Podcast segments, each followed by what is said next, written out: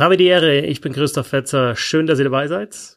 Bissl Hockey geht immer und deswegen, ladies and gentlemen, make some noise for the hockey buddies and please welcome from Berlin, wearing number 47, Tom Kanzok. Servus Tom, alles gut? Servus Fetzi. Ah nee, moin Fetzi, sag ich mal. Mist. Ah, ich bin's nicht mehr gewohnt. Äh, ja, alles, alles soweit okay. Die Situation, ähm, die uns ja alle irgendwie betrifft, aber ansonsten ist alles gut eigentlich. Die Situation, die Corona-Situation, die uns alle betrifft. Kein Hockey. Ja, ich finde, genau, ich finde halt, äh, man, wenn man wenn man immer nur von Krise und sonst was spricht, ich finde die Situation, das als Situation zu bezeichnen, ist es, äh, dann weiß auch jeder, was gemeint ist und äh, es klingt nicht ganz so ganz so deprimierend. Es gibt so ein paar Sachen, die mir fehlen. Natürlich gehört Eishockey dazu, aber wenn ich ganz ehrlich bin, also ich weiß gar nicht, muss ich mich dafür schämen, wenn ich sage, mir, mir ging es selten so gut wie momentan, weil halt einfach auch Zeit da ist. Also klar ist so die Unsicherheit, das tut natürlich weh und, äh, und das Leid, dass man natürlich vor allem ja bei anderen sieht. Ähm, jetzt Gott sei Dank ähm, jetzt in meinem näheren Bekannten- und Familienkreis noch nicht, aber also das ist das, was, was mich runterzieht, aber ansonsten, ja, ist das, ist das Leben für mich momentan nicht schlecht. Muss ich mich schämen dafür, wenn ich das so sage. Ich finde nicht, dass du dich schämen musst, weil ähm, ich kenne wenige Leute, die so viel, so viel auch gearbeitet haben, äh, bevor das Ganze losging wie du. Und ähm, ich meine, dass du mit mit einer kleinen Familie und und äh, ich glaube, ihr lebt ja jetzt auch nicht in so einer schlechten Gegend, also ihr könnt ja sicherlich auch trotzdem Natur genießen und sowas und da jetzt die Zeit so zu nutzen für für äh, für die Familie und und da ein bisschen runterzufahren, die Akkus aufzuladen, da musst du dich glaube ich nicht für schämen. Ja, das ist. Und so wie ich dich kenne, machst du ja trotzdem noch 100 äh, Sachen, die irgendwas mit Eishockey oder Sport zu tun haben, die vielleicht jetzt nicht sofort den Nutzen haben, aber sicherlich dann spätestens, wenn die, wenn die Saison wieder losgeht, dann äh, ihren Nutzen haben und, und du da das einbringen kannst. Das auf jeden Fall, ja. Und das ist eigentlich auch das, also das genieße ich eigentlich auch, dass man sich so ein bisschen lösen kann von, also jetzt beruflich von dem aktuellen Geschehen. Ich finde das eigentlich total angenehm. Also wenn, wenn es jetzt noch Live-Sport gäbe dazu, wäre es natürlich perfekt. Aber den gibt es halt momentan nicht und wird es wahrscheinlich auch länger nicht geben. Aber dann kann man sich halt ja, ehemalige ja, oder ver vergangene Spiele anschauen. Das, das momentan, also schaue ich öfter mal in NHL-Spiele von der Saison rein. Das letzte war äh, das Spiel zwischen Boston und Tampa, als unter anderem Maroon sich Chara geschnappt hat, äh, wo schon recht hitzig äh, rund gegangen ist, da, ja, da denkt man dann, ah, hätte die Serie in den Playoffs gegeben oder wer, wären jetzt dann Playoffs und äh, die beiden würden gegeneinander spielen. Also da hat man halt schon so einen Vorgeschmack bekommen, was passieren könnte. Ja, aber es passiert halt momentan nicht. Ne? Mhm. Ne? Nee. Wir haben uns ein bisschen überlegt, was wir machen könnten und klar gibt es schon aktuelle Themen, nämlich die DL Awards natürlich. Es gibt ein paar Wechsel, die wir diskutieren können. Wir können vielleicht noch in die NHL schauen, was da so die Pläne sind, was, was da diskutiert wird, wie es vielleicht irgendwann dann doch weitergehen könnte mit Eishockey, vielleicht sogar noch mit dieser Saison, die zu Ende gespielt wird. In der DL sind wir durch. Hm, also das werden wir besprechen, aber ja, sind natürlich jetzt alle auch bei den Podcasts kreativ und überlegen sich, was können wir machen, über was können wir sprechen. Es gibt ja teilweise Shows, die laufen täglich, die müssen dann stundenlang füllen. Bei uns ist es jetzt nicht ganz so lang, aber ja, Tom, wir haben uns überlegt, wir könnten ja mal drüber sprechen, hm, wenn man einen Athleten auf dem Höhepunkt seiner Karriere jetzt nochmal sehen könnte. Welcher Athlet wäre das? Und wir haben uns beide so ein bisschen Gedanken gemacht und ich finde es eigentlich ganz witzig, dass wir beide nicht zu einem Eishockeyspieler gekommen sind. Also bei mir wäre es tatsächlich ja. ähm, ein Basketballer, obwohl ich gar kein, kein großer Basketball-Fan bin, aber irgendwie, ja, in den 90er Jahren, du weißt auf was ich hinauszähle. Ja, da habe ich mich zwar schon für Basketball interessiert, aber das hat nicht live gesehen, wie Michael Jordan damals äh, die Liga dominiert hat. Aber das wäre tatsächlich der, ja, der Athlet, den ich mir nochmal anschauen würde. Und äh, ja, weil das einfach so dominant war, dass es mich jetzt nochmal interessieren würde, dass ich mir das auch, weil ich es damals auch, damals auch nicht live gesehen habe, also auch nicht alle Spiele gesehen habe. Also das würde ich mir jetzt nochmal reinziehen, glaube ich. Bei dir ist es auch kein, kein Basketball, äh, kein, kein Eishockeyspieler, ne? Nee, und auch kein Basketballer, wobei ich äh, erst zu einem Basketballer tendiert äh, bin, weil weil ich dir eine Frage, die, also du hast mir die Frage ja gestellt, ähm, ob wir das machen wollen und da hatte ich es erst falsch verstanden, ob wir, und da hatte ich so verstanden, ob wir uns das nochmal ansehen wollen würden, einen Spieler in seiner Hochzeit. Und dann wäre ich wahrscheinlich bei Dirk Nowitzki gelandet, weil ich mich daran noch dran erinnern kann, wie Dirk Nowitzki sein, die, die, die erste und einzige Meisterschaft in seiner Karriere gewonnen hat. Und das war äh, damals ja die Zeit, wo man dann, wo, wo man das dann, äh, ich glaube Sport 1 und so haben das dann übertragen und so und da bin ich dann auch nachts wach geblieben, als irgendwie so ein, äh, was Historisches war, aber ähm, die Frage war ja, wenn man jetzt in der Zeit zurückreisen kann, wen würde man sich dann nochmal angucken? Und weil es mir dann so einfach war zu sagen, ja, ich möchte Gordy Howe in seiner Höchstzeit sehen oder Bobby Orr, ähm, habe ich dann auch überlegt, naja, andere Sportarten, vielleicht eine Sportart, wo man nicht so das große Interesse hat, aber wo man schon ähm, einen großen Sportler äh, sieht und merkt, dass da was Historisches passiert. Und dann bin ich bei, bei Roger Federer gelandet, ähm, den man, den ich schon auch live hab, also nicht live in Person, aber zu, am Fernseher schon äh, hab Tennis spielen sehen und auch in seiner Hochzeit. Aber das war nie so, dass ich gesagt habe, jetzt schaue ich mir Roger Federer an, wie er Tennis spielt, sondern es war immer so, ja, okay, es sind Australian Open oder sowas und man ist halt wach oder äh, man, man seppt halt so durch und dann guckt man halt ein Tennisspiel. Und ähm, ich habe dann überlegt, nee, ich glaube eigentlich, wenn man das so wenn man nochmal da hingehen könnte und das wirklich so intensiv verfolgen könnte und sich wirklich auch bewusst machen könnte, wie historisch gut Roger Federer in seiner absoluten Höchstzeit war. Ähm, ich meine, er ist ja immer noch ein Top-Tennisspieler, aber äh, in der absoluten Höchstphase so, dann, das, das wäre dann so das für mich, wo ich, wo ich da hingehen würde. Ja, da muss ich tatsächlich auch sagen, dass mich da das, das Tennisschauen auch wieder gepackt hat. Also die, die, die ersten Namen, die, die ich so ja wirklich live verfolgt habe, waren halt Becker, Stich, Sampras, Agassi, Connors vielleicht noch in den 90er Jahren, äh, Jim Courier. Und ja, dann habe ich mich zwischenzeitlich aber nicht mehr so für Tennis interessiert und dann gab es ja, ja unter anderem dieses epische Wimbledon-Finale zwischen Federer und Nadal und das hat mich halt voll gepackt und dann habe ich zumindest die Grand Slams schon immer mal wieder geschaut, vor allem dann halt in der Endphase. Aber ja, da ist es auch so bei Federer, ne? Das ist halt, was mich bei dem so fasziniert, ist ja, dass er nicht unbedingt, also Nadal ist halt die Maschine, ne? Und, und was mich bei mhm. Federer einfach so fasziniert und eigentlich bei Sportlern immer fasziniert, wenn sie viel über ihre, ja, über ihr, über ihr Gefühl für das Spiel und über ihre Technik machen. Und das ist ja bei Federer, das ist halt auch einfach unglaublich elegant, was der spielt. Ne? Es ist kein, kein Geballer, sondern es ist einfach technisch sehr, sehr stark und halt auch intelligent gespielt. Ich will jetzt nicht sagen, dass Nadal nicht intelligent spielt, aber bei, bei Federer sticht es halt einfach so, so raus, dass er so ein Wahnsinns-Stilist einfach auch ist. Ja. Ja, auch so das habe ich zum Beispiel so komplett verpasst, so diese diese Fede Nadal Federer als oder also als dieses als sie wirklich auf Augenhöhe waren über mehrere Jahre und so äh, eigentlich immer alles darauf, also wo man eigentlich sagen könnte, das ist ja langweilig, am Ende ist es eh immer Federer Nadal im Finale. Ähm, aber ganz so einfach war es ja im Tennis ja nie, ne? Djokovic kam ja dann irgendwie so dazwischen und ähm, aber so diese, diese ganz krassen Duelle, also ich glaube, das Wimbledon-Finale zum Beispiel habe ich nicht gesehen von Federer und, und Nadal. Und das wäre dann zum Beispiel so ein Spiel, wo ich sage, oh, das, das nochmal sich anzuschauen. Ähm, oder andere Duelle, irgendwelche äh, in Paris oder so, wo, wo, wo Nadal dann den Vorteil hat, weil er so ein brillanter Sandspieler ist und so. Ähm, das ist schon, also das sind so so Sachen, wo man so als Einzel, äh, wo man so Einzelsportler, wo man wo man merkt, oh ja, da passiert was Großes.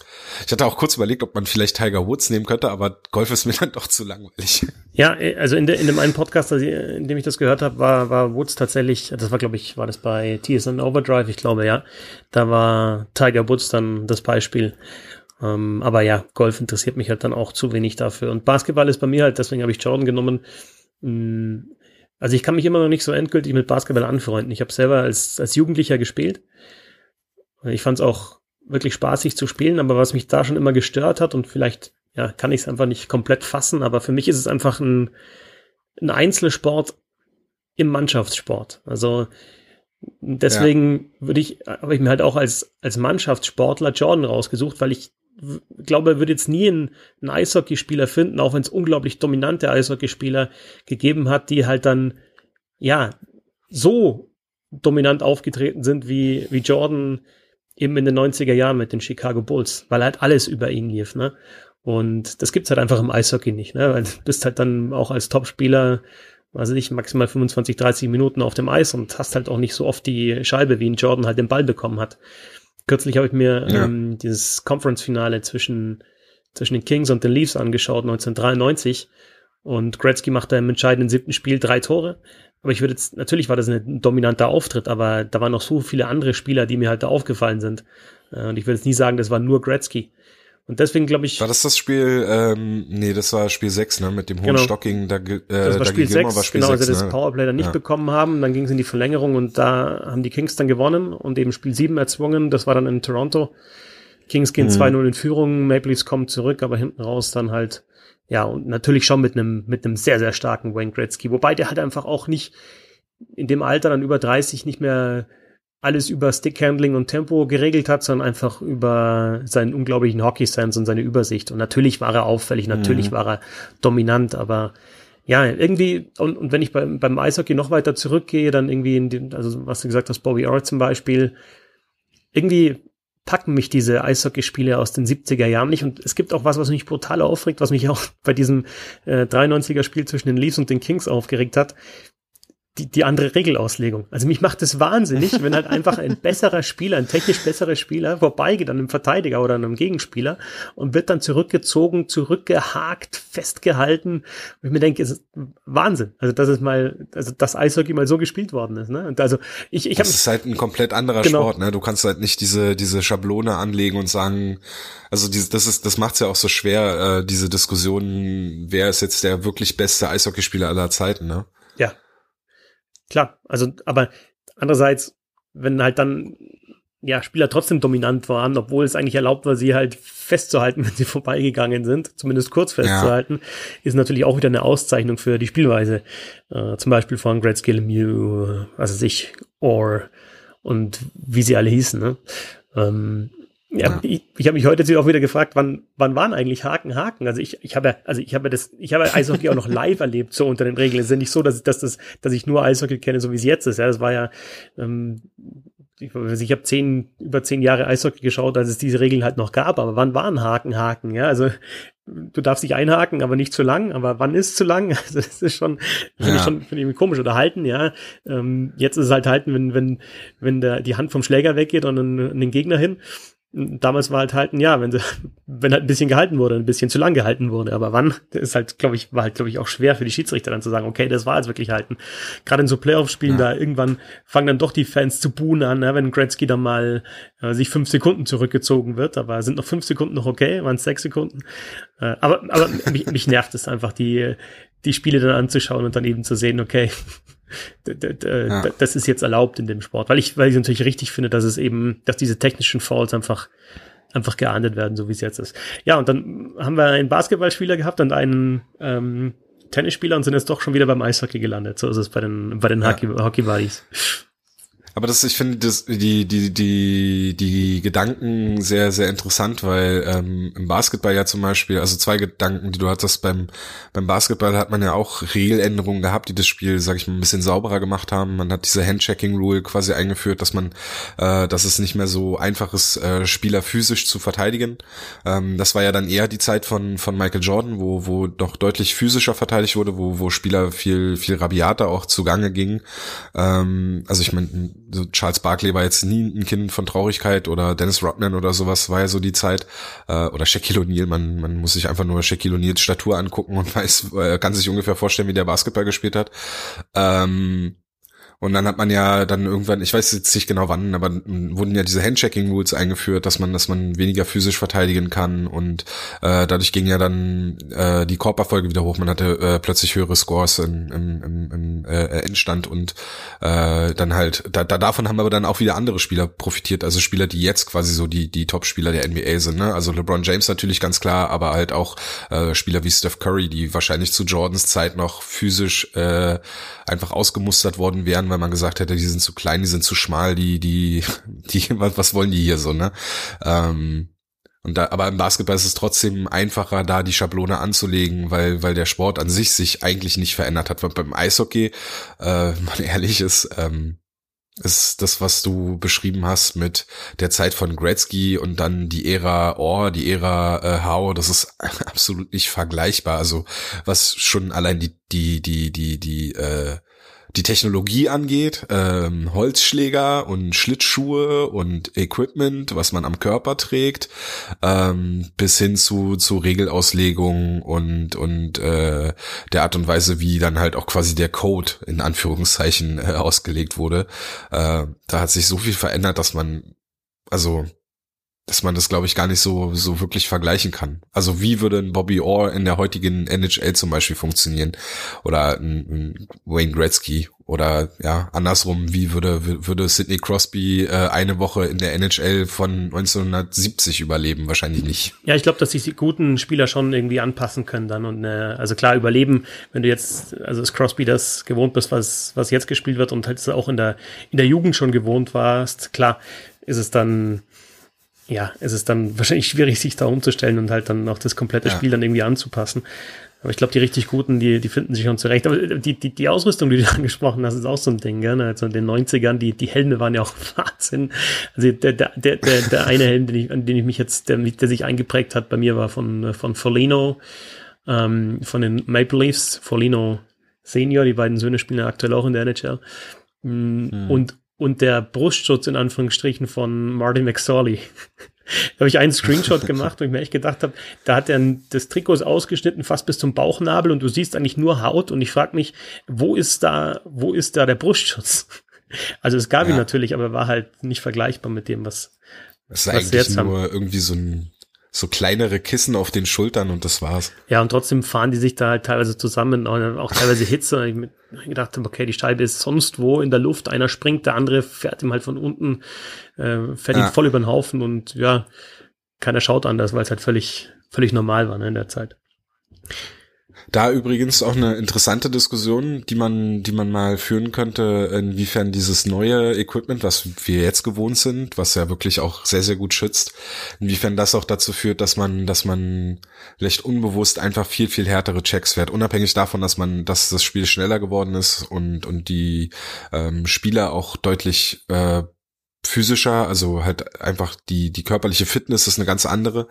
Ähm, aber ich hatte irgendwann mal ähm, so eine Diskussion verfolgt, wo es halt darum ging, dass ähm, das Equipment aus den 70er, 80er Jahren, wo es halt, ja, wo man halt, wenn man selber gecheckt hat, halt den Check auch noch gespürt hat und das auch selbst wehgetan hat, ähm, mit dem Equipment von heute verglichen hat, wo, wo, wenn, wenn der Check dir selber nicht wehtut, wenn du ihn fährst, dann fährst du ihn vielleicht noch mal ein Stück härter. Ähm, eine Diskussion, die, die ich interessant finde so eine ethische Diskussion vielleicht. Gibt's ja auch in der NFL immer wieder die, die Diskussion, dass, ja, halt genau. den, dass der Helm eigentlich jetzt momentan nicht unbedingt Schutz ist, sondern fast Waffe, ne? Und war ja. es nicht Heinz Ward von den Pittsburgh Steelers, Ex-Spieler von den Pittsburgh Steelers, der sogar vorgeschlagen hat, man sollte diese genau Ledermaske ja, gefordert weil du halt dann, ja. also mit einer Ledermaske läufst du halt nicht wie blöd auf den anderen mit Kopf voraus zu, ne? Also Helmet und Helmet. Wenn du kein Helmet hast, dann ja. gibt's kein Helmet und Helmet und äh, Head on Head machst du halt dann selbst wenn du völlig unter Adrenalin stehst, wahrscheinlich auch nicht, weil, weil es halt einfach, weil du halt weißt, dass es zu gefährlich ist. Ich habe auch mal mit einem gesprochen, der, der Hockey-Equipment halt entwickelt hat, beziehungsweise, weiß nicht, ob er es entwickelt hat oder ein Vertreter war dafür.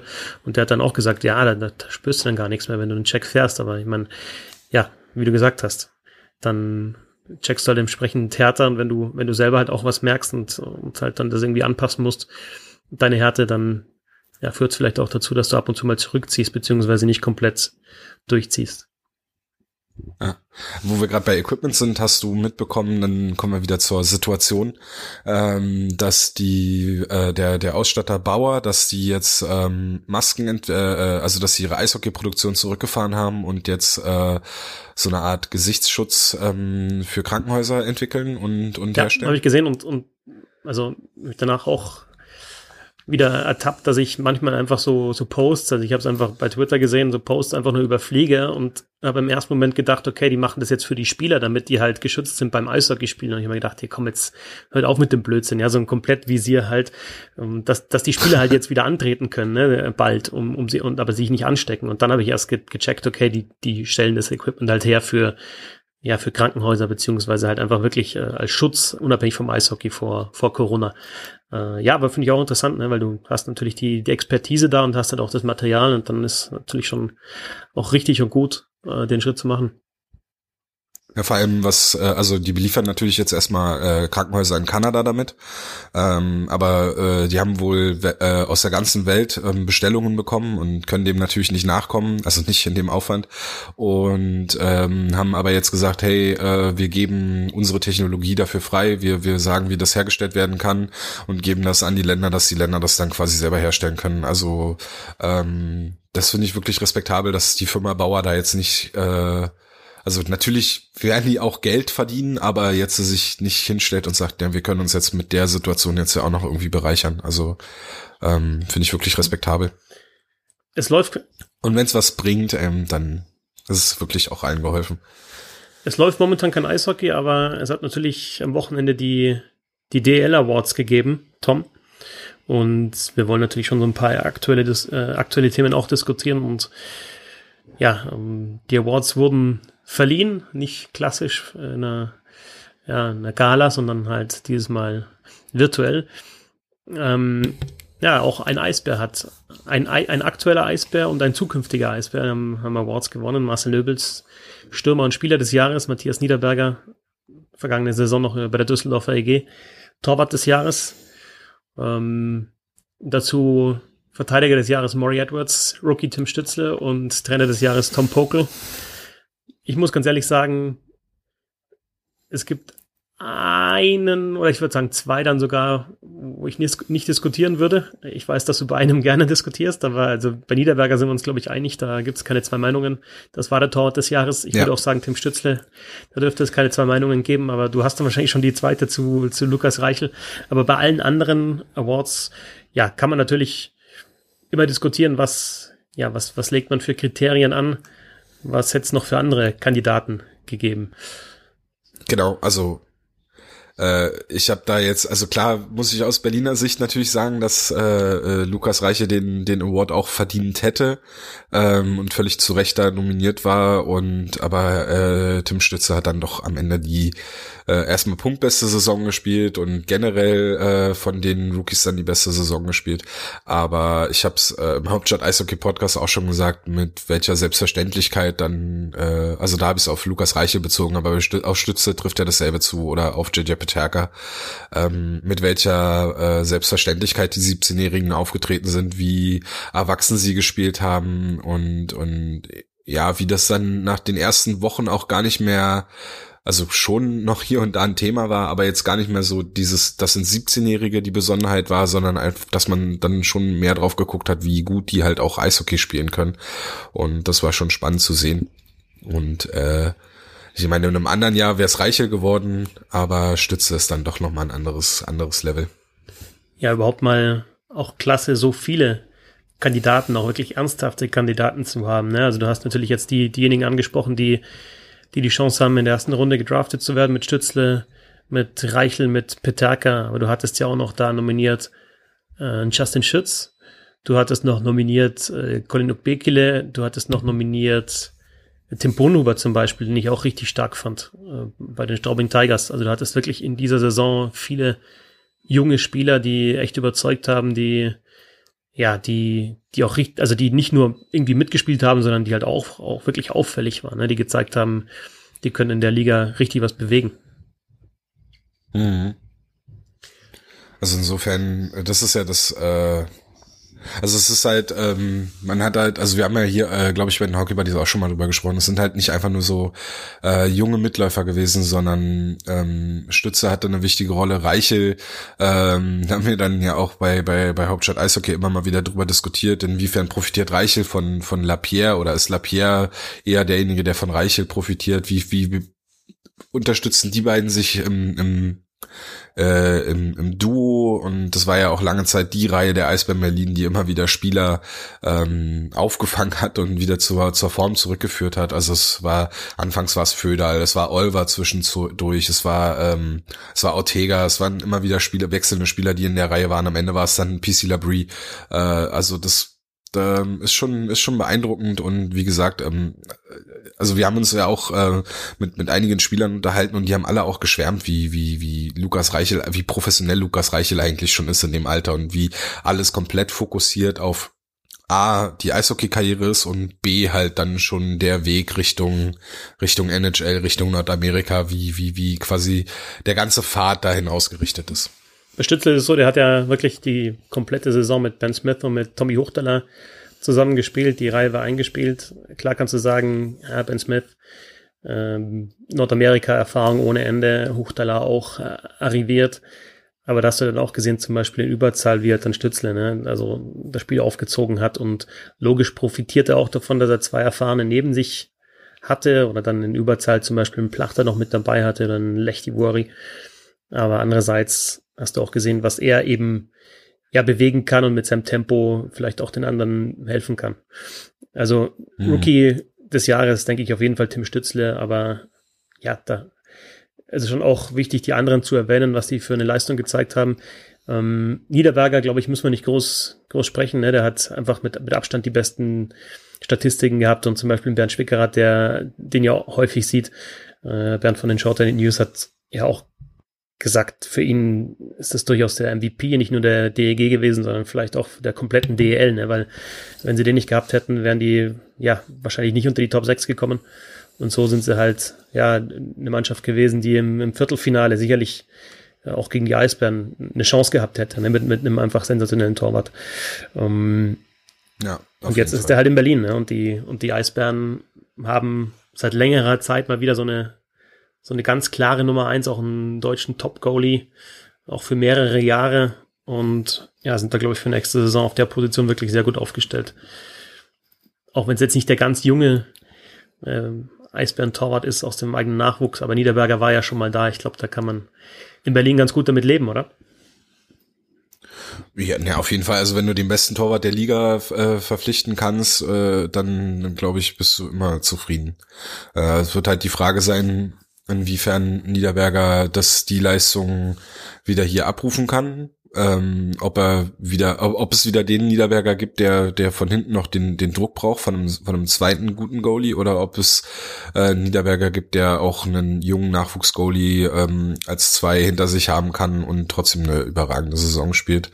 Ähm, wie wird es sein, wenn, wenn die Eisbären ähnlich spielen wie in diesem Jahr, wo sie äh, das zweitbeste Team der DL waren, was äh, Puckbesitz angeht? Also ähm, Schussstatistiken waren immer positiv für die Eisbären. Es gab wenige, ganz, ganz wenige Spiele. Es waren eigentlich ähm, Spiele gegen München und Mannheim, aber auch nicht alle. Oder halt, äh, ich glaube, ein Spiel gegen Bremerhaven war so, wo, wo, wo die Eisbären mal wirklich äh, im negativen Bereich waren, was das Schussverhältnis angeht. Ähm, also wie kann er damit umgehen? Ich meine, bei Düsseldorf hat er ja wirklich auch sehr, sehr, sehr viel zu tun gehabt. Insofern ist es ja auch äh, so, dass man da guten Gewissens sagen kann, dass er wirklich auch der beste Torhüter der Liga war.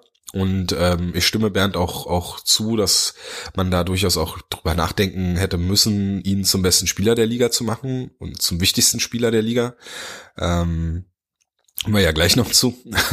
äh, und ja, äh, also klar, also seit Petri Wehan ist das jetzt der, der beste Torwart, den die Eisbären jetzt da haben. Also insofern ähm, haben, also generell mal, um da das ganz kurz einzuschieben, was, was so die Verpflichtungen angeht, äh, Niederberger und ähm, nee, obwohl Sprecher Nee, dann, ich will jetzt nicht vorweggreifen, dann wird es alles gut. Ja, also ist immer die Geschichte ne, mit, mit, mit Spieler des Jahres. Ja, dann ist dann immer so wahrscheinlich der, also was ist das Kriterium für den Spieler des Jahres? Ne? Das war jetzt hintereinander, zweimal hintereinander.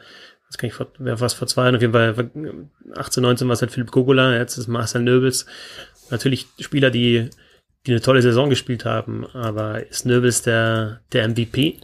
Ist er überhaupt der MVP bei den Eisbären gewesen? Niederberger war auf jeden Fall der MVP der Düsseldorfer EG und ja, wahrscheinlich auch der, der most valuable Player der Liga auf, auf hohem Niveau. Insofern, ja, es gibt ja diese MVP-Auszeichnung nicht, sondern es ist halt Spieler des Jahres. Und da musst du wahrscheinlich als Torwart nochmal noch mal mehr rausstechen, um, um dir das zu holen.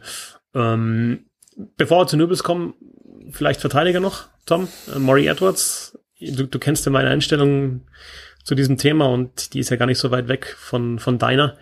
ist halt einfach der beste Scorer, das ist der offensivstärkste Verteidiger. Ich gebe aber trotzdem zu bedenken, also es ist ein toller Verteidiger und es ist ein toller Eishockeyspieler.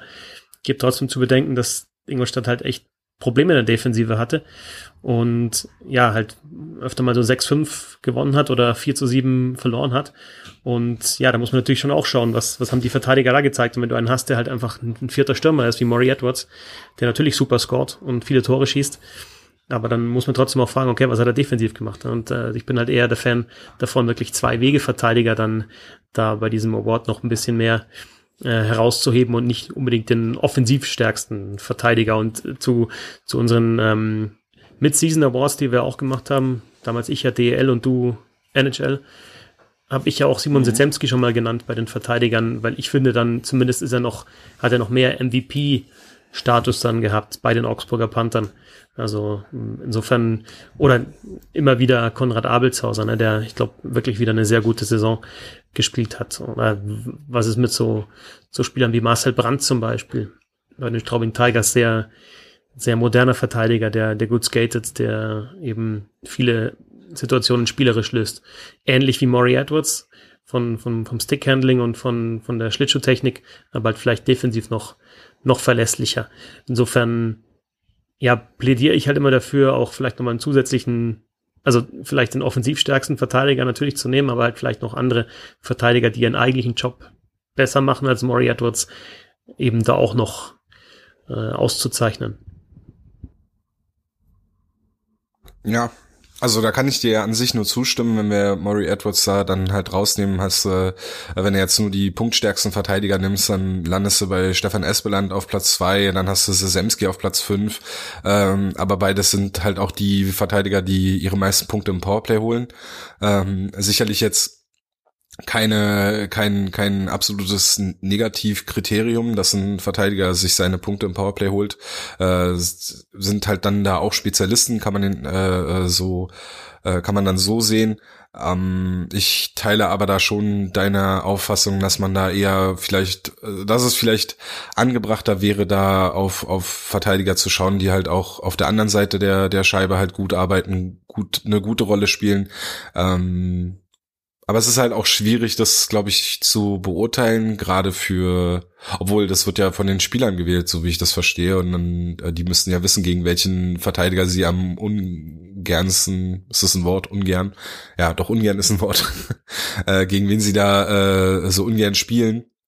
Und ähm, ja, ich weiß nicht, ob es Maury Edwards dann tatsächlich war oder ob es dann halt tatsächlich eher Richtung Richtung Punkte geht. Äh, ich würde da Mark Katic noch gerne in die Waagschale werfen, Verteidiger, den ich, als er in Berlin war, schon sehr interessant fand, der mich aber in der Saison bei den Spielen, die ich von Mannheim gesehen habe, auch immer wieder äh, beeindruckt hat. Äh, auch einer, der, ne, der, der einen guten ersten Pass spielen kann, der in der Defensive unangenehm zu spielen sein scheint ähm, jemand, der, der äh, eine gute Übersicht hat, der im Powerplay spielen kann, der auch Unterzahl spielt. Äh, ich würde da eher Marketic noch einwerfen. Sch äh, bin aber auch bei dir, was die anderen Spieler angeht, die du genannt hast. Ähm, aber der richtige Gewinner wäre wahrscheinlich Stefan Espeland gewesen, weil dann hätten die Eisbären den besten Torwart, den besten Verteidiger und den besten Stürmer der DL. Die, die auffälligste Statistik, also was, was schon Wahnsinn ist bei Maury Edwards jetzt in der vergangenen Saison, bei den Primary Assists, also direkten Torvorlagen, ist Maury Edwards auf Platz 4 in der DL hinter Vokes, LeBlanc und Sengerly und die anderen drei sind alles Center. Er hat mehr direkte Assists als zum Beispiel, da kommt dann danach Desjardins, Borg, Pieter, äh, Connolly ist noch mit dabei, Festerling, also ich überspringe jetzt ein paar, aber ich nenne jetzt mal die ganzen Center. Smith in den Top 15, Barter, das sind alles Center und eben ein Verteidiger mit Maury Edwards. Klar kann man jetzt sagen, okay, es sind auch Überzahlstatistiken mit dabei und das, der letzte Pass in Überzahl, den er von oben dann spielt, entweder ja oft zu, zu Foucault da auf die rechte Seite, den, den muss man auch mit reinzählen, aber halt in einer Saison als Verteidiger 20 direkte Vorlagen zu haben, ist schon echt, äh, das ist schon echt richtig stark. Aber es zeigt halt auch wieder die Spielweise, ja, wie, dass er halt nicht den, den sicheren Pass hinten rausspielt, sondern dass er halt oft wirklich auch mit der Scheibe nach vorne skatet, sich damit einschaltet ins Offensivspiel oder halt vielleicht mal von hinten dann äh, eben an der blauen Linie kommt, den, den Rückpass bekommt und dann halt die direkte Torvorlage spielt. Also wirklich e-, enorm offensiv, Maury Edwards. Hm. Wenn wir zum ja. Stürmer kommen. Da kannst du eine Menge sagen. Also Marcel Nöbels, Marcel Nöbels hat natürlich die Saison seiner Karriere gespielt. Äh, auch da kann man ja. sagen, es waren, waren einige Powerplay-Tore dabei. Ähm, er ist schon, finde ich, ein vielseitiger Stürmer. Ne? Also er kann natürlich in allen Situationen spielen. Ich habe ihn bis jetzt halt vor allem auch für, für, sein, für sein Unterzahlspiel halt, halt geschätzt und nicht unbedingt nur für sein Scoring. Also jetzt ist es jetzt kein, kein One-Trick-Pony. Mm, ja, aber was ist das Kriterium für den Stürmer des Jahres? Das ist halt die große Frage. Also für mich schon mal alle Situationen zu spielen, ist auf jeden Fall schon mal Kriterium und das hat er ja gemacht, also in Überzahl, Unterzahl und, und Eating Strength. Ähm, ja, mir würden noch ein paar andere, andere Spieler einfallen, aber ja, sag du erstmal, was du von Nöbels Saison hältst. Ja, also äh, unbestritten ist, was du gesagt hast. Er hat halt äh, offensiv die beste äh, Saison seiner Karriere gespielt.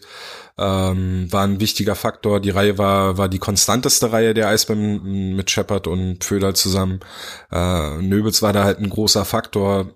Hat äh, die, die meisten Tore im Eisbären-Trikot geschossen. Bei den Vorlagen war er, glaube ich, noch knapp drunter. Ähm, hat knapp einen Punkt pro Spiel gemacht in der Saison hat eigentlich nie so eine wirklich längere Schwächephase gehabt. Äh, und zwischen Weihnachten und Neujahr war er wirklich mit Abstand der beste Spieler der Eisbären, vielleicht sogar der beste Spieler der DEL. Ob er es aber über die gesamte 52, äh, über die gesamten 52 Spiele war, der beste Stürmer der DEL, der beste Spieler der DEL, äh, können wir ja gleich zusammenlegen, weil er, weil er den, den Award ja auch bekommen hat, äh, wage ich dann doch zu bezweifeln. Er war Klar, er war dann in der, in der Summe der beste Spieler der Eisbären, aber er war halt, also da, selbst da, es gab Monate, da war dann, da waren Lapierre und Reichel die besten Spieler der Eisbären und die Reihe hat halt dann, kam dann halt da hinten dran und hat dann aber halt auch gescored und, ähm, wie gesagt, er hatte die Phase zwischen Weihnachten und Neujahr, die wirklich überragend war. Ähm, und er hatte, hatte nie so eine längere Schwächephase, die irgendwie länger als zwei Wochen oder so mal angehalten hat. Aber ah, ich tue mich auch, also da, äh, Stürmer kann ich irgendwie noch nachvollziehen, wenn ich überlege, wie da vielleicht gewählt wird. Äh, Nationalspieler, Olympiasieger, äh, Olympiasilbermedaillengewinner. ähm, und halt jemand, der da auch eine wichtige Rolle in der Nationalmannschaft spielt, jemand, der äh, eine wichtige Rolle in seinem DEL-Team spielt. Aber nee, ich tue mich schwer damit, ganz ehrlich. Ich denke, ich denke, also, ich denke schon, dass ja. halt auch oft eine, also ein deutscher Spieler spielt halt schon eine Rolle, ne? Also die, die, die abstimmen, ähm, freuen sich wahrscheinlich auch, dass es so gute deutsche Spieler in der Liga gibt und schauen natürlich dann auch, ob, ob sie da eben, also wenn jetzt vielleicht ein, ein Kontingentspieler und ein deutscher Spieler zur Auswahl sind, dann denke ich, fällt die Wahl eher auf den deutschen Spieler. Würde ich wahrscheinlich dann auch so machen. Aber es gibt ja auch, ja, wenn, wenn wir uns die Statistiken anschauen, also wenn wir jetzt wirklich bei Stürmer des Jahres mal bleiben, weil Spieler des Jahres können wir so ein bisschen, finde ich, ausklammern, weil ich, ich weiß nicht, was so das Hauptkriterium dafür ist. Ne? Also ist das, ist das einfach der spektakulärste gewesen oder ist es der, der, der sich am besten. Ja, aber da, das trifft ja dann auf ja, oder ist, ja, aber halt von, also von den Zahlen her, ne? Jetzt also von den, von den Zahlen war ja. schon spektakulär und komischerweise erinnert man sich, glaube ich, schon so an zwei, drei Dangles, wo er halt durchgegangen ist und damit der Rückhand getroffen hat, aber es ist halt eigentlich nicht seine, seine, seine Spielweise. So schießt er die meisten Tore nicht, sondern er findet halt den Platz auf dem Eis, nee. wo er, wo er anspielbar ist und dann hat er jetzt halt in der Saison einfach öfter geschossen und ja, besser geschossen als in den Jahren zuvor. Hat dann ein ganz gutes genau. Gefühl dafür, wo er sich halt positionieren muss und wo er halt den Pass bekommt. Und trotzdem bleiben halt dann die zwei, drei Tore hängen, wo er halt dann durchgeht und mit der Rückhand trifft. Aber es ist nicht seine, seine, seine eigentliche Spielweise. Mm, oder nicht das, was ihn am meisten auszeichnet, würde ich sagen. Mm, Statistiken haben wir ja von Le Affont zur Genüge. Und also ich finde schon, dass Bornaren Dulic da extrem raussticht. Ne? Also wenn, wenn, wir, wenn wir auf Scoren ja. gehen, also klar ist jetzt nicht Top-Torjäger geworden, das war Trevor Parks, auch den kann man, finde ich, nehmen, wenn es um, um Stürmer des Jahres geht. Aber Rendulic, also dieses Points per 60 hochgerechnet auf die oder umgerechnet auf die Eiszeit, ne, da ist er mit Abstand der Beste gewesen in, in der Saison 2019-20 äh, Punkte auf 60 Minuten hochgerechnet. Äh, diese Gamescore-Statistik, die wir jetzt auch haben, wo halt nicht nur äh, Tore Assists mit reinspielen, sondern auch, äh, wie hat das Team performt, wenn er auf dem Eis war, der jeweilige, jeweilige Spieler, also zum Beispiel Schussverhältnis und auch halt Torverhältnis, wenn er auf dem Spiel, äh, auf dem, auf dem Feld oder auf dem Eis war.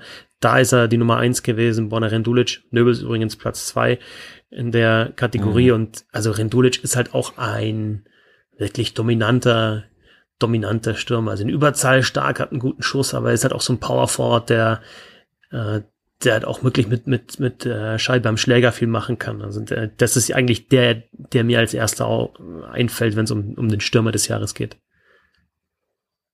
Ja, Rendulic hätte ich jetzt auch genannt. Ähm, bei mir wäre es noch Jan Urbas äh, dem ich da noch mit äh, in die Waagschale werfen würde. Und dann sage ich gleich noch einen, einen kompletten Outside-Pick, den wir aber auch schon im Hauptstadt Eishockey Podcast besprochen hatten. Ganz kurz. Ähm, aber Urbas, äh, was mich da vor allem beeindruckt, ähm, ist die Tatsache, dass äh, 41 seiner 48 Punkte äh, Primary Points sind. Äh, das heißt, die erste Vorlage zum Tor oder halt ein Tor. Also er hat nur sieben Punkte, ähm, waren dann halt quasi die zweite Vorlage und also er war an, an 41 Toren direkt beteiligt, ähm, war, war ein, einfach der Top-Stürmer, der, der äh, Verstand Penguins Bremerhaven und auch ein, ein wichtiger Grund dafür, dass die, die Bremerhavener äh, den direkten Viertelfinaleinzug äh, geschafft haben.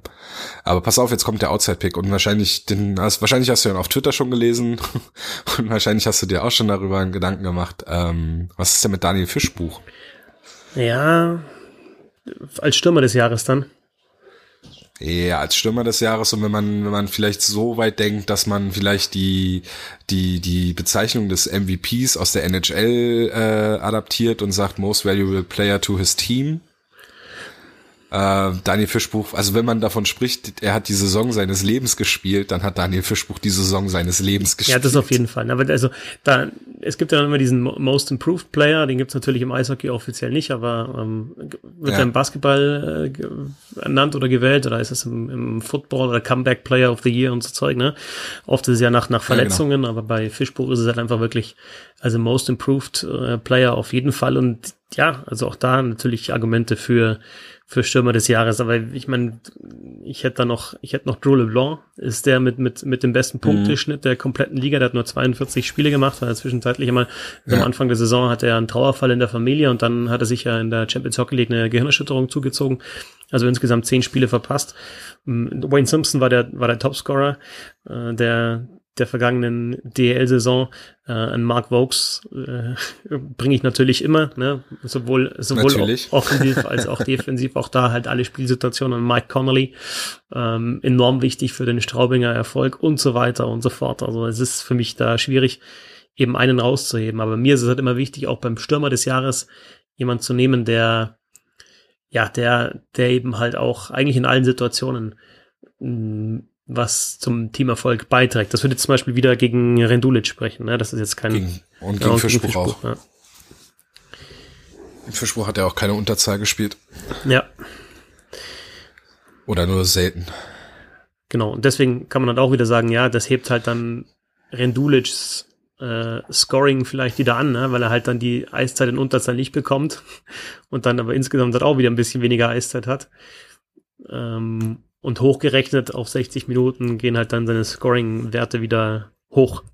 Also das darf man auch nicht vergessen bei Points per 60. Ne? Wenn, wenn du halt dann irgendwie nochmal drei Minuten Unterzahl pro Spiel dabei hast in deiner Eiszeit, klar wirst du da nicht viel scoren in mhm. Unterzahl. Also das verwäscht dann alles. Und ja, so kann man es rauf und runter diskutieren, denke ich.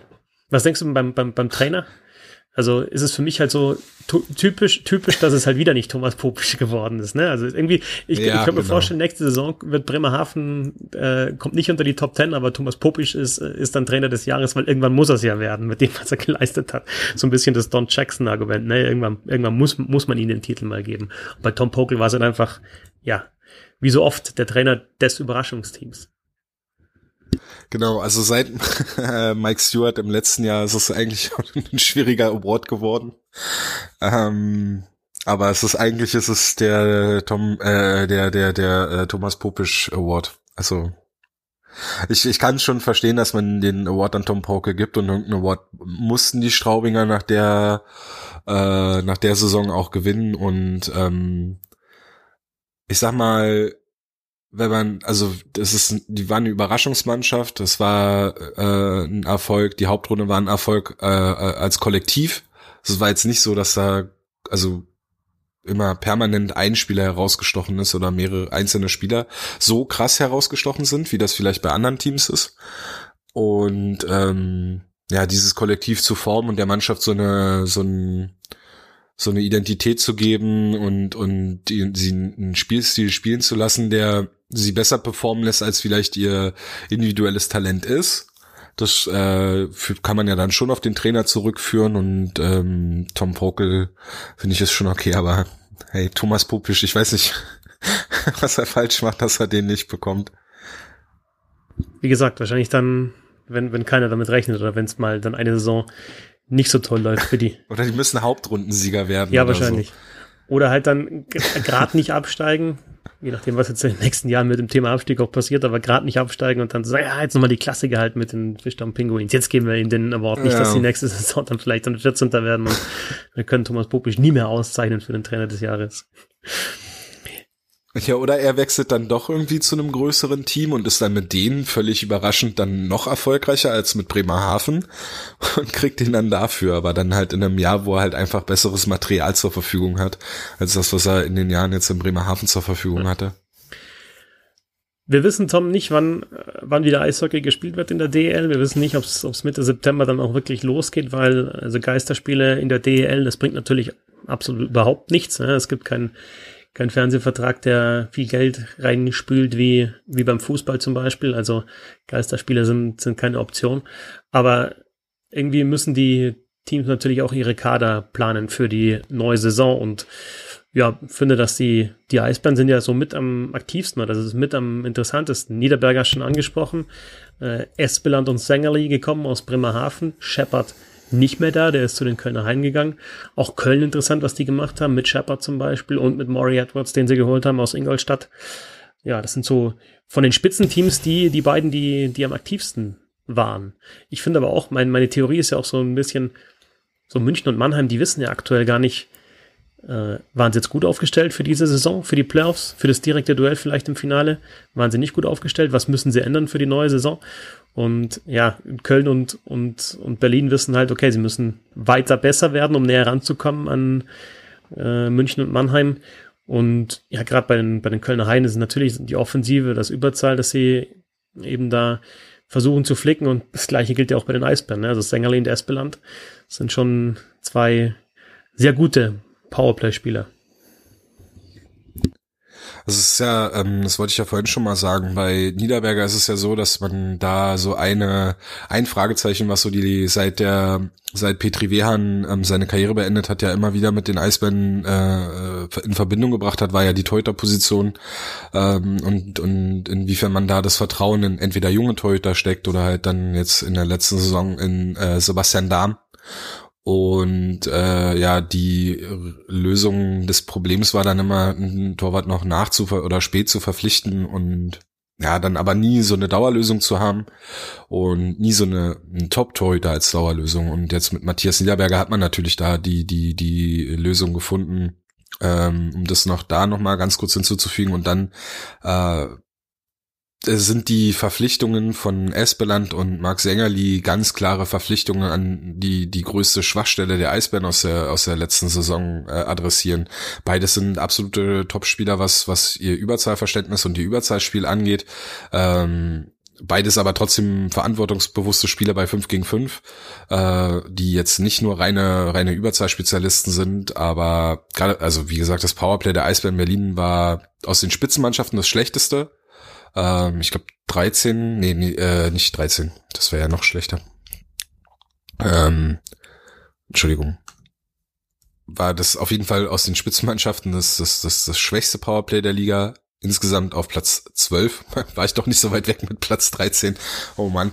Ähm, und ja, da, da muss auf jeden Fall, also äh, nur Sängerli und, und Espeland werden jetzt das Powerplay der, der Eisbären jetzt auch nicht plötzlich zu dem besten Powerplay der DL machen.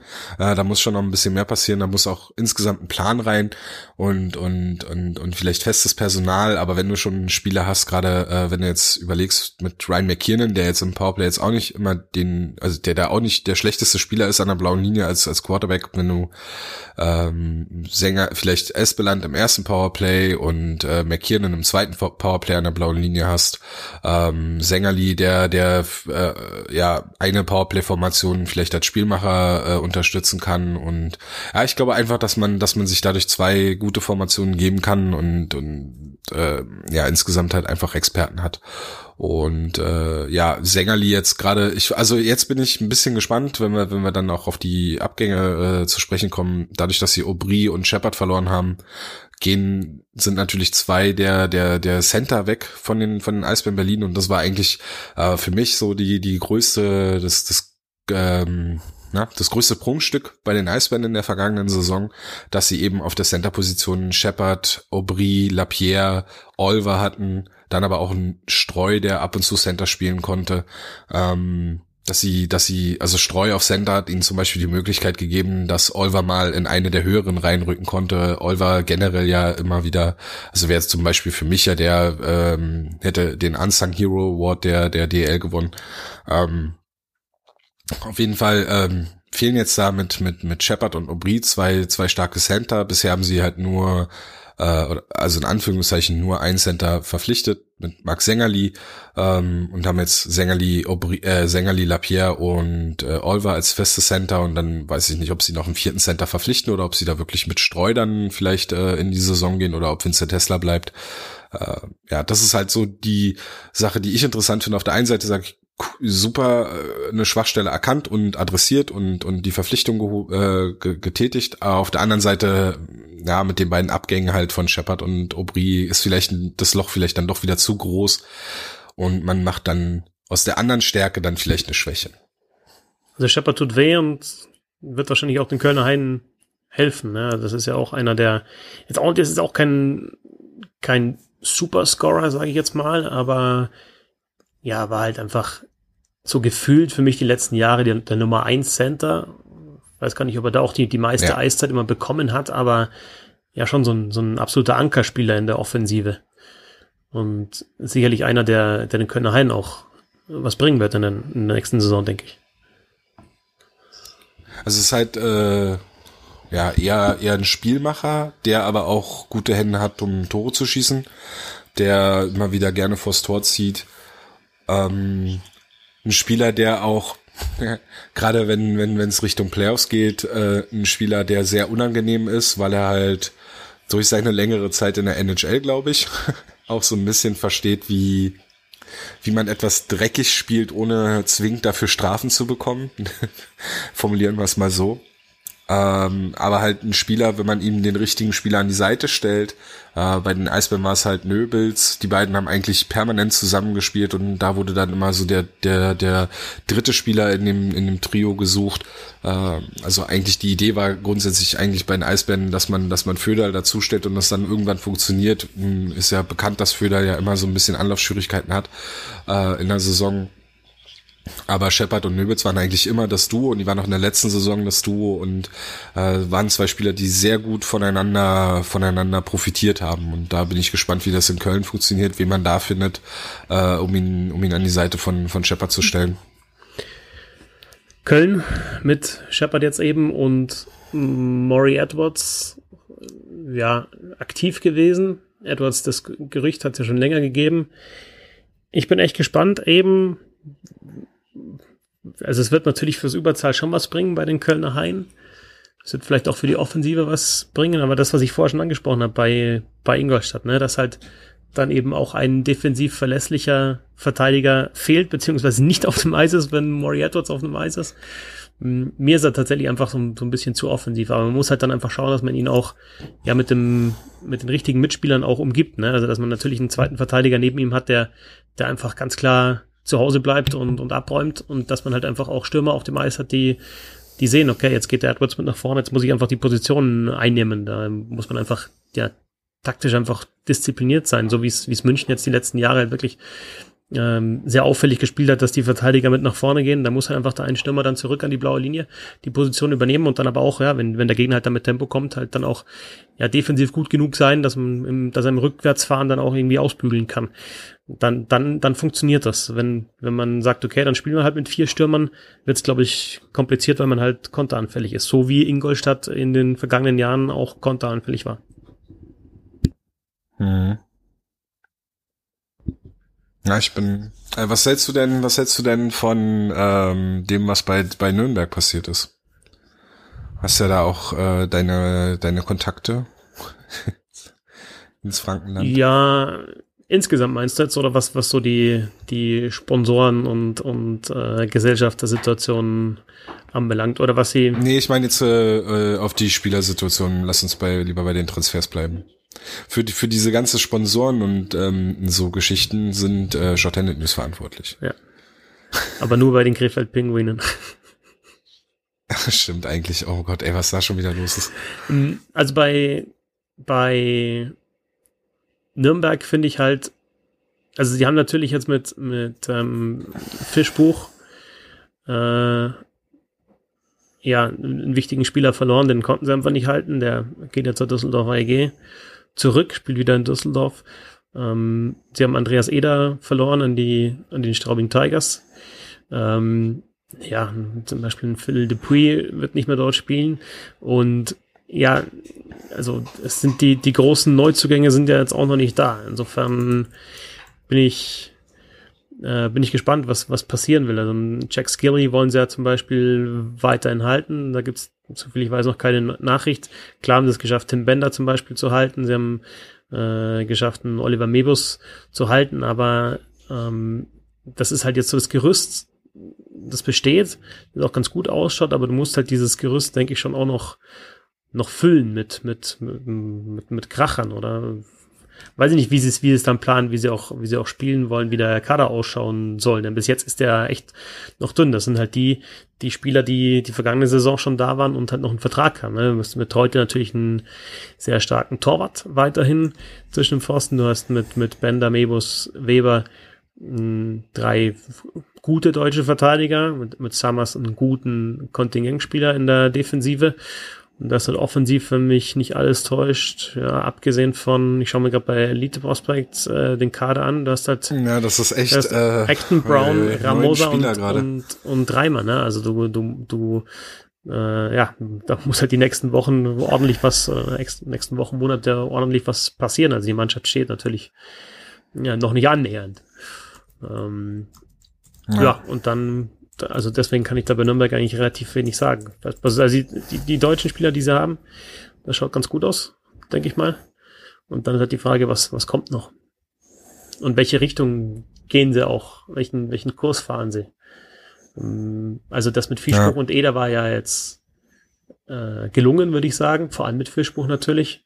Ähm, wenn du, wenn du wieder solche Transfers tätigst und solche Spieler wieder bekommst, ähm, vielleicht auch deutsche Spieler, dann ist das gut. Aber das ja, funktioniert wahrscheinlich auch nicht jede Saison. Hm. Oh, ich finde das äh, neun Spieler aktuell. Ei, ei, ei. Aber du weißt halt auch noch nicht, was. Also, Hoffentlich geht ja, das genau, gut. Das ist das, das Ding. Du weißt, also jetzt gerade mit, die, mit der Situation momentan ist es halt auch schwierig zu planen für, für die neue Saison. Ähm, das haben wir gestern auch ähm, bei, bei uns im Podcast äh, gesagt. Entschuldigung, dass ich immer wieder da, äh, aber weil es halt noch so frisch ist, aber ähm, was man ja auch nicht vergessen darf, äh, man, man weiß ja noch gar nicht, welche Spieler aus Nordamerika eventuell noch verfügbar werden könnten. Wenn, weil dort ist ja bisher nur pausiert, da ist ja noch nichts gecancelt, ähm, noch nichts beendet worden, offiziell. Ähm, und man weiß ja noch nicht, ob vielleicht irgendein Spieler aus der AHL, der jetzt aktuell noch irgendwie Rechte äh, äh zu einem NHL-Team gehört oder so, äh, ob da vielleicht jemand verfügbar wird, der, der dann sagt, okay, ich spiele jetzt noch mal drei, vier Jahre in Europa und, und, und äh, ja, die, die DL finde ich interessant ähm, und, und, und schließe mich da irgendwo an. Also das äh, ich weiß nicht, also ich könnte mir durchaus vorstellen, dass man da irgendwie nochmal wie so ein, wie so ein zweites Fenster dann bekommt. Also jetzt haben wir erstmal die ganzen Spieler, die aus der DL bleiben oder die in der, innerhalb der DL wechseln. Und dann kommt nochmal so ein, eventuell so ein Schub nochmal an Spielern, die aus Nordamerika kommen oder äh, ja, aus, aus anderen Ligen. Ja, alles, alles schwer zu greifen. Na, Wolfsburg kann man, glaube ich, schon noch mal ja. äh, rausstreichen, wobei die äh, wie man so hört, hat auch äh, finanziell einfach eine, eine größere Sicherheit haben, ne, mit, mit, mit VW im, im, im Hintergrund, mh, mm, die ja schnell gehandelt haben, auf der Torwartposition der Strahlmeier geholt haben, die mit Brogisa einen, äh, einen guten Verteidiger geholt haben, die, die im Sturm was gemacht haben mit, mit Hungerecker, der gekommen ist. Yannick Möser haben sie noch geholt. Also da relativ früh dann eben diese Transfers auch schon klar gemacht und so wie es aussieht, einen ganz guten Kader haben für die, für die nächste Saison. Warst du überrascht mit äh, Strahlmeier, dass er nach, nach Wolfsburg geht? Also ich war nicht überrascht, dass er wechselt. Hm, ich, ich denke, das war jetzt einfach auch fällig, dass er Schwenningen verlässt. Ja. Vielleicht ist es sogar ein Jahr zu spät. Ja.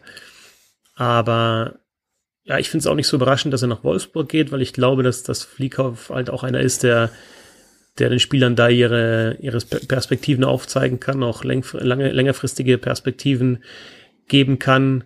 Klar kann man jetzt sagen, gerade so auch wegen seiner Herkunft, äh, vielleicht Düsseldorf oder so, wäre auch eine, eine, Option vielleicht gewesen, ne? gerade äh, dass Niederberger dann, dann eben ja nicht mehr zu halten war. Aber also ich finde das ja frech gewesen. Ich, nee, ich finde es aber jetzt, also ich finde es nicht überraschend, dass er nach, nach Wolfsburg gegangen ist. Nee. Okay. Ich hätte eher gedacht, dass es dann doch wieder e-, eher Richtung äh, vielleicht nicht Top-Team, aber so erweiterte, erweiterte, erweiterter Kreis oder ja, sowas. Düsseldorf-Köln halt, ähm, ne? Die, ähm, die, also sind auch. Düsseldorf-Köln wäre so, genau, gerade mit Köln, wo, wo Wesslau weg ist, aber gut, Weizmann, ähm, aber Weizmann Strahlmeier wäre vielleicht gar nicht so ein schlechtes nee. Duo gewesen. Hane äh, Strahlmeier wäre auch nicht das schlechteste Duo.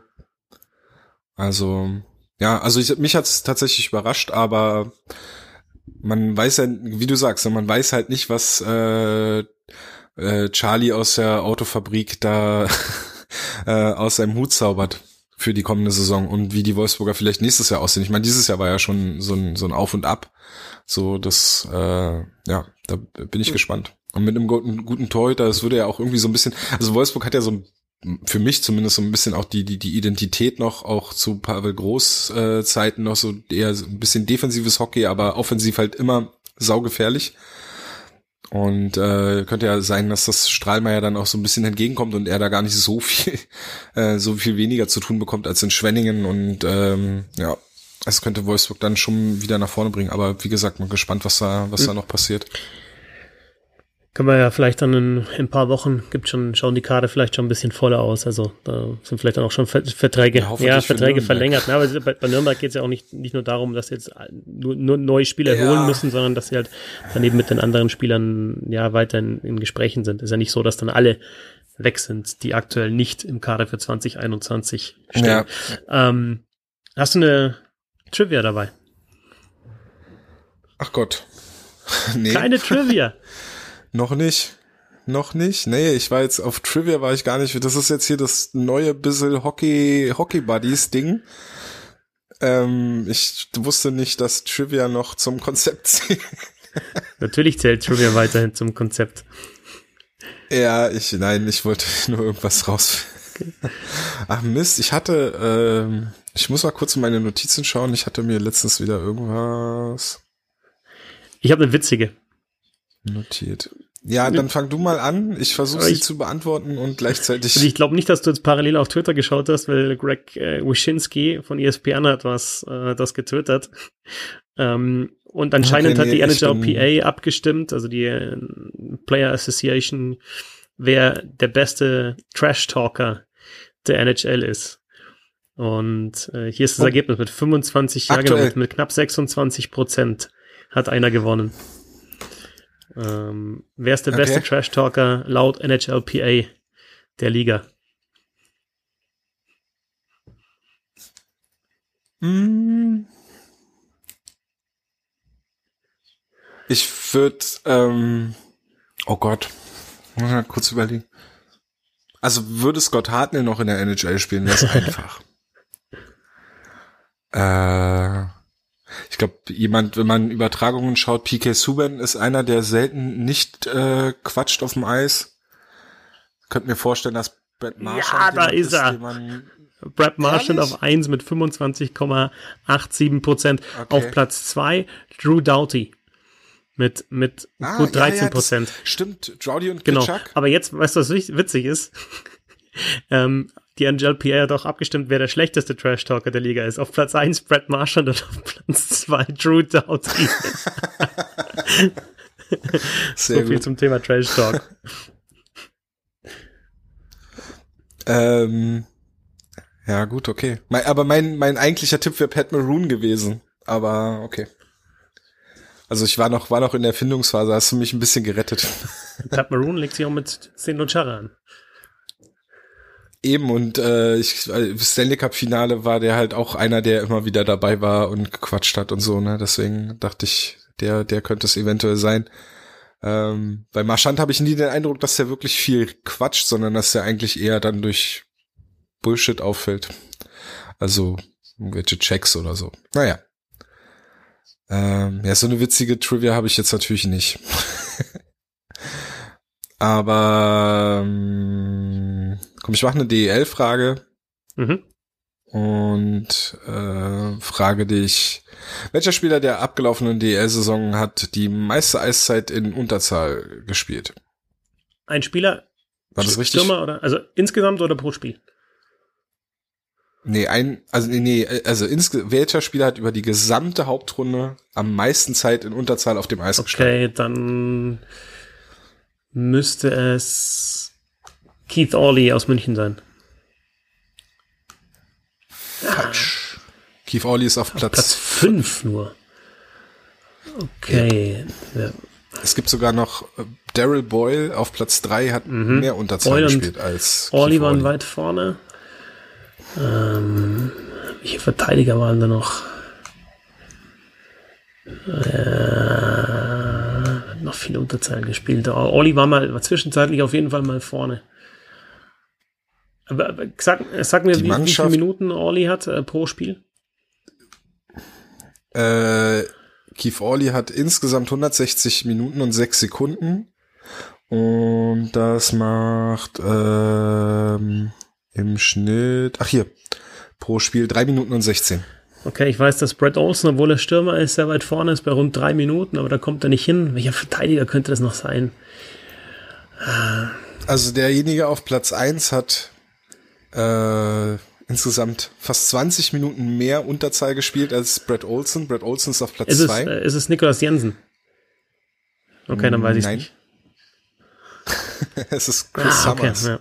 Ja von den Thomas ja. Ice Tigers. Mit äh, 181 Minuten und 48 Sekunden Unterzahl, äh, fast dreieinhalb Minuten pro Spiel Unterzahl gespielt. Damit ist er auch weit, weit vorne. Ähm, ja. Sauber. Tom, ihr habt ja bei Hauptstadt Eishockey, hast du gesagt, ihr habt einen Podcast aufgezeichnet. Hab ich das ja, ja, genau. Ähm, da bist du zu hören, ne? Ähm, ihr habt auch weil wir Powerplay angesprochen haben, ihr habt vor nicht allzu langer Zeit eine Powerplay-Analyse dann auch veröffentlicht äh, auf hauptstadt-eishockey.com, wie eben ja. das Powerplay aussehen könnte, jetzt mit Espeland und mit äh, Sängerli, so, ja. den ja. beiden Zugängen. Ja, wie, wie bist du sonst momentan äh, zu, zu lesen, zu hören, aktiv, was Eishockey betrifft? Ähm, na, über, über meinen Twitter-Kanal, Beatbulette, at Beatbulette. Äh, und ab und zu äh, streamen Flo und ich auf Twitch. Aber das, äh, also dann spielen wir NHL 20 und äh, streamen das und äh, versuchen dann so gut es geht mit den Leuten zu interagieren, die da sich per Chat dann dazuschalten. Ja, war äh, die letzten Male jetzt semi-erfolgreich, was wir da abgeliefert haben. Ähm, aber wir, wir müssen da auch äh, erst in, noch richtig in die Saison finden. Ähm, wenn wir da streamen, erfährt, erfährt man das aber auch über meinen mein, äh, Twitter-Kanal, Bulette. Und ansonsten hast du heute die bessere Hälfte der Hockey Buddies. Genau. Und du bist auf Twitter zu finden unter @fetzi6 und jetzt Fetzi musst du den Leuten sagen, was ist Bissel Hockey, was passiert hier, was kommt auf die Leute die nächsten Tage noch zu? Naja, Bissel Hockey ist ja Monate. Jahre, Jahrzehnte. Bissl Hockey ist ja der Hashtag, den ich irgendwann mal angefangen habe zu verwenden, wenn ich über Eishockey twittere und ja, jetzt habe ich mir halt vorgenommen, eben ja, das ein bisschen auszuweiten, eben mit diesem Podcast auch. Ist auch super, dass wir mit den Hockey Buddies da jetzt mit dabei sind. Dankeschön, dass du da auch mitmachst.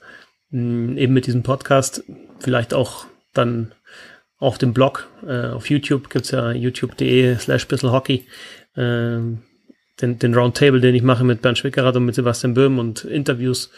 Und ja, habe ich so ein paar Ideen. Podcast ist äh, aktuell auch ein Thema DL Geschichte, Rückblick auf vergangene Spielzeiten. Einer schon veröffentlicht mit der DL-Saison 94-95, also der Debütsaison. Und was ich auch geplant habe, was passieren wird jetzt in den nächsten Tagen, ist ein Eishockey ABC. Ähm, A wie Assist zum Beispiel. sagen jetzt natürlich die, die sich auskennen, was interessiert mich das, aber ich versuche da auch eben Leute anzusprechen, die jetzt anfangen, sich für Eishockey zu interessieren. Mm, und äh, über Assists kann man dann auch Primary Assists, Secondary Assists, wann gibt's eigentlich zwei Assists, wer ist der Assist-König in NHL, in DEL, ähm, ist es eigentlich okay, ein Primary Assist genauso zu werten wie ein Secondary Assist, müsste es nicht eine alternative Scorerliste noch geben, wo vielleicht ein Tor noch mehr gewertet wird.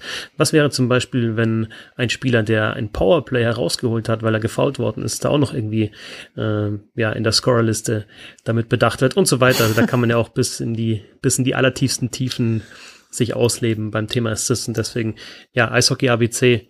Äh, B, glaube ich, ist dann Bully. C wird dann Corsi sein. Also da geht's dann bei, bei Advanced Stats so ein bisschen äh, in die Tiefe. D, könnt ihr mir vorstellen, Dreiseitel und so weiter und so fort. Also Bristol Hockey jetzt in den nächsten Wochen, auch wenn es kein Eishockey gibt, gibt's viel Eishockey bei Bristol Hockey. Ich komme dann bei P wie Pinizotto. ja. Genau, da kannst du mir dann eine WhatsApp-Sprachnachricht schicken.